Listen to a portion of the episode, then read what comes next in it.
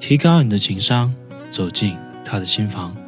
欢迎收听指南针情感课堂，我是 House，每天一段情感技巧与你分享。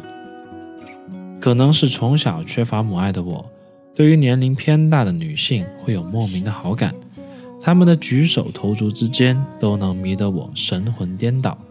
我也不知道什么时候开始喜欢上了这类姑娘。她们有着小姑娘没有的独特韵味，思想成熟、体贴是她们最主要的标志。直到高中之后，偶然从某些成人网站中才了解到，这类年龄在二十五到三十五之间的思想成熟的已婚女性被称作少妇。她们有自己的思想，并不是在家庭里担任无痛无痒的家庭主妇一职这么简单。而是有着独立的经济个体，不靠丈夫一人支撑起整个家庭。也是一次机缘，我通过微信附近的人认识了一个比我大八岁的少妇。从以往通过快播视频接触的少妇不一样，第一次在现实生活中接触少妇的时候，有些许的紧张和兴奋。男性荷尔蒙成为了这次故事的导火索。起初，通过微信上的简单互动之后，才发现他的思想和他的长相很不相符。看着他年轻貌美的微信头像，根本没有想过他已经有了孩子，结婚已经有了三年之久。每天下班，期待着并不是马上去网吧打游戏，而是抱着破旧的塞班手机，在无人的角落里。尽情的和少妇随心所欲的畅聊，慢慢的深入了解之后，才发现她的丈夫经常在外出差，他们之间并没有多少感情。虽然他们认识了十几年之久，他对她非常好，用我们今天的话来说，甚至到了跪舔的地步。据少妇的描述，比今天大多数屌丝男人追求女神的时候。还要更加过激，这种疯狂的追求情况一直持续了好几年。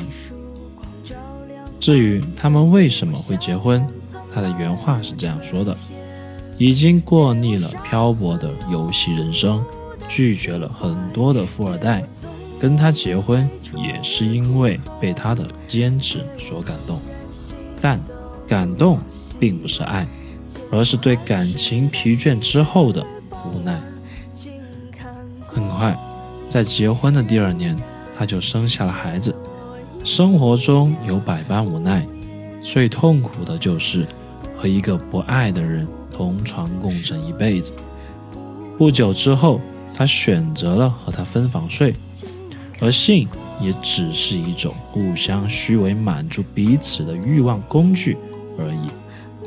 喘息之间吐露的言语也只是随声应付，房间也一定是要在决断漆黑的环境之下，为的是避免在尽兴之时出现不爱之人的脸庞，扫了兴。更耐人寻味的是，匆匆完事之后，她会回到自己的房间，留下她的丈夫独自一人睡。而这一些全都是少妇躺在我怀里的时候和我讲述的故事。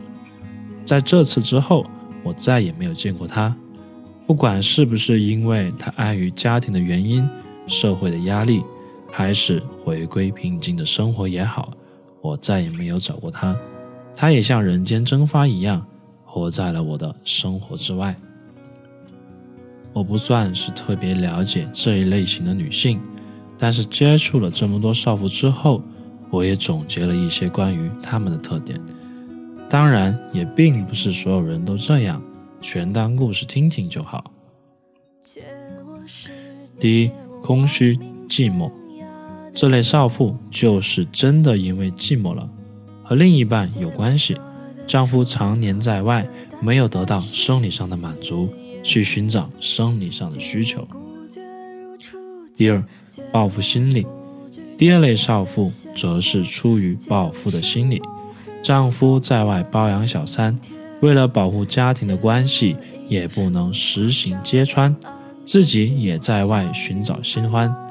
报复丈夫的行为就像《大丈夫》里电影剧情一样。如果想要深入了解，可以去看看这部电影，一共有三部，电影结尾发人深思。第三，体验激情。第三种少妇，双方都结婚十几年，也想尝试着小鲜肉，体验一下新鲜感的这类少妇大有人在。在如今的社会压力下，对于少妇这一类女性，大多生活都比较辛苦，常常她们和我抱怨，更多的是家庭的不和谐，工作的不顺利，顾及家里的生计，担心孩子的前途，丈夫的不理解。不体谅公公婆婆的抱怨等等一系列事情，一开始我还会去尝试性的去化解他们心中的不开心，到最后才发现，当他们在抱怨生活的时候，你只要做一件事情，抱着他，摸摸他的头，倾听他的发泄就好。因为第二天醒来，想要去伸手抱着他的时候。触摸到的只有快要消散的余温，睁开眼发现他睡过的背痕上残留着几根脱落的棕黄色的发丝，床边放着叠整齐的衣服和摆放好的鞋子，以及残留的香水味。注意到贴在床头的便签上写着一行潦草的字迹：“谢谢你，再见。”学习更多情感知识以及恋爱小技巧，微信公众号搜索“指南针情感学院”，男是男生的男，我们明晚不见不散。